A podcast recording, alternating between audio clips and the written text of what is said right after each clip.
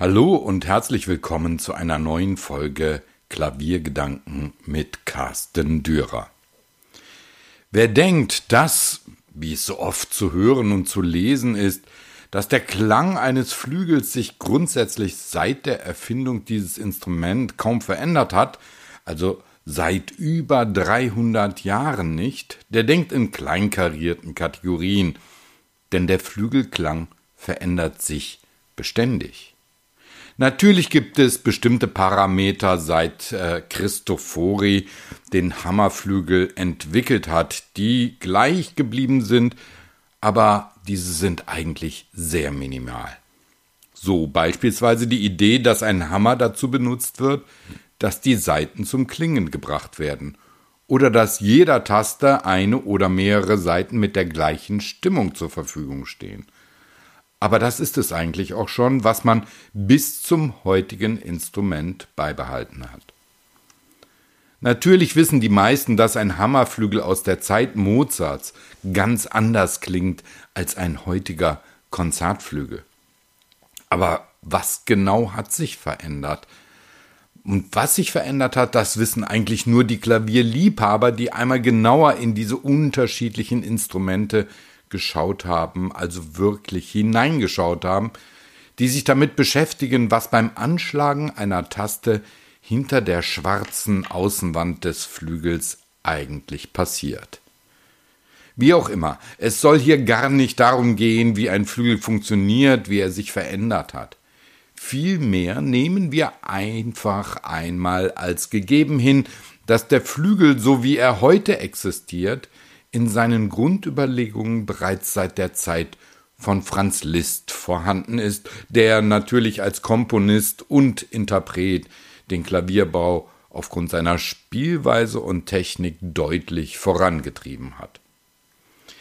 Und eigentlich waren es ja immer die Interpreten und die Komponisten, die mit ihrem Wollen den Klavierbau vorangetrieben haben, denn die Klavierbauer reagierten auf die Bedürfnisse der Pianisten und Komponisten. Allerdings hatten sie auch enge Kontakte zu diesen.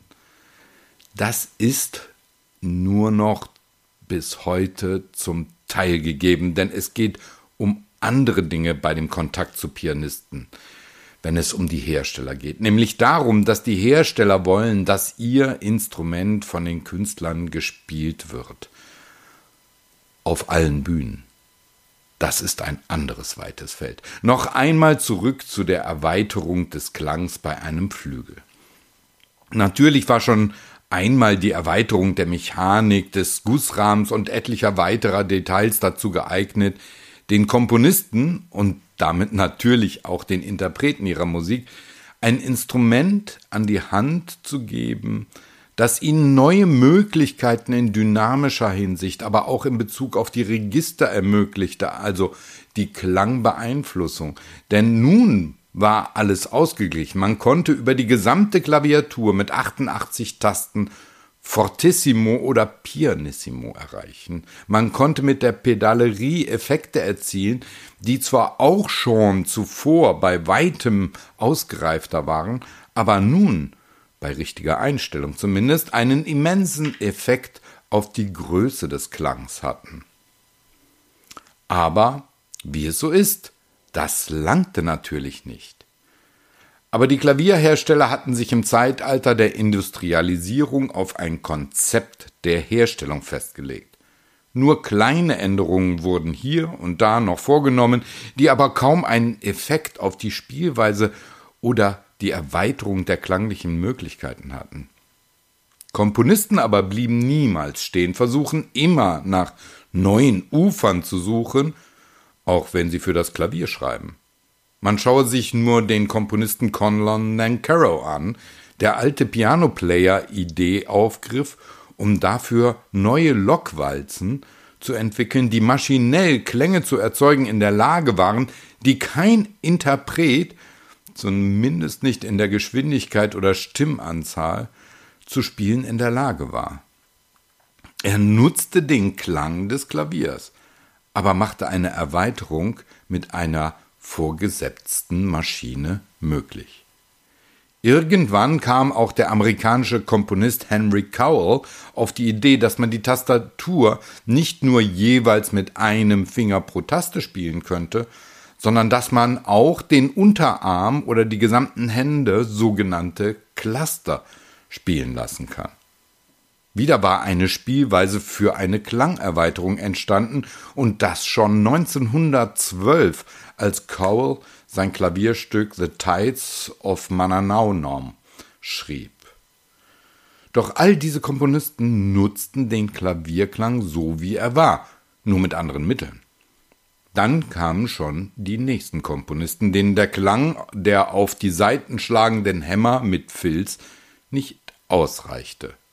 John Cage war sicherlich einer der wegweisendsten Komponisten, wenn es um die Klangerweiterungen geht. Denn er steckte Schrauben, Gummis und alle möglichen Utensilien zwischen genau vorgeschriebene Saiten an genau vorgeschriebenen Stellen, um den Klang zu beeinflussen.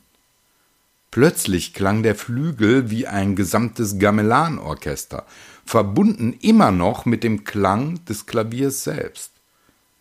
Es folgten viele andere, die erkannten, dass man im Flügelinneren viele Klangeigenschaften erreichen könnte, wenn man das ganze Instrument bespielt. Das Klopfen auf den Gussrahmen, die Seitenteile des Flügels, ja sogar den Resonanzboden wurden ausprobiert, wodurch dem Flügel einmal mehr der Part eines Perkussionsinstruments gegeben wurde, nachdem die Klavierbauer über Jahrhunderte versucht hatten, dem Flügel die Möglichkeit zu geben, zu singen, der menschlichen Stimme näher zu kommen, obwohl die Hammerköpfe immer noch auf die Saiten schlugen. Dann kam der Einsatz der Elektronik. Computer wurden an den Flügel gekoppelt, um aufgenommene Klänge zu verfälschen und parallel zum Flügelklang in Echtzeit wiederzugeben. Das war damals in den 1980er Jahren noch sehr aufwendig. Doch das war längst nicht alles, denn nach der Elektronik kam dann auch schon bald die digitale Technik. Heutzutage ist es nicht unüblich, wenn ein Klavier oder ein Flügel über eine sogenannte Stummschaltung verfügt und man über dieselbe Klaviatur, mit der man ein akustisches oder das akustische Instrument spielt, einen Digitalpianoklang abrufen kann. Die wenigsten nutzen diese Technik dann allerdings, um beispielsweise andere Klänge über den Computer dem Klavierklang hinzuzufügen. Das ist auch weitaus äh, leichter, wenn man die sogenannte Transducer-Technik nutzt, bei der spezielle Magnete den Resonanzboden anregen, wenn man die digitale Technik einschaltet. Dann erklingt auch ohne Kopfhörer der digitale Klang über den Resonanzboden, der nun als Lautsprecher dient. Nun kann man recht leicht andere Quell, äh, Klangquellen hinzumischen und man kann sogar den digitalen Klang mit dem des akustischen Klaviers parallel spielen und somit mischen. Eigenartigerweise haben bislang nur sehr wenige Komponisten die Möglichkeiten der Transducer-Technik aufgegriffen um die klanglichen Möglichkeiten vollkommen und auch im Konzert auszuschöpfen. Anscheinend sehen sie das Ganze noch als nützliche Technik für den Spieler zu Hause. Dies mag auch daran liegen, dass nur wenige Hersteller große Konzertflügel mit dieser Technik ausstatten. Die Frage aber, die im Raum steht, sind Interpreten und Komponisten heutzutage immer noch wirklich auf der Suche nach einer Klangerweiterung des akustischen Flügels? In einer Zeit, in der es recht leicht ist, den Flügelklang in digitalisierter Form überall in einem hervorragenden Sample oder über sogenanntes Virtual Modeling zur Verfügung zu haben und damit auch jegliche Klangveränderung, Stimmung und Intonierung auf Knopfdruck per Computer vornehmen zu können, steht vielen Komponisten anscheinend nicht der Sinn nach der Frage, wie man den akustischen Klang des Klaviers vielleicht doch nutzen kann, um ihn zu erneuern. Natürlich gibt es da Klavierbauer wie Stephen Polello oder Stewart Sons, die dem Klavier mehr Tastenumfang und damit auch mehr klangliche Bandbreite verleihen.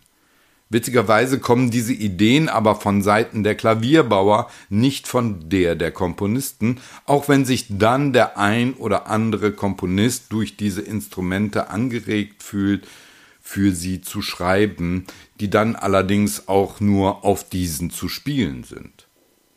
Und da sie keine große Verbreitung haben, diese Instrumente, ist die Aufführungsmöglichkeit mehr als begrenzt. Wir treten heutzutage ein wenig auf der Stelle, so scheint es, wenn es um die Entwicklung im Klavierbau selbst geht, um neue Klanglichkeiten auf akustische Weise zu entwickeln. Die Komponisten arbeiten oftmals nur noch auf Auftragsanfrage, da sie ja davon leben müssen. Früher schienen Komponisten zwar auch auf Auftragsvergabe aus zu sein, aber sie komponierten auch weitaus mehr Musik, weil sie es als zwingend notwendig erachteten, die Musik in ihrem Kopf zu Papier zu bringen. Und da waren so viele Ideen im Kopf, dass sie oftmals über die Möglichkeiten der Klaviere ihrer Zeit hinausdachten. Zudem, wie schon erwähnt, waren Klavierbauer schneller mit Veränderungen bei der Hand, da sie interessiert waren, den Komponisten die bestmöglichen Instrumente bereitzustellen.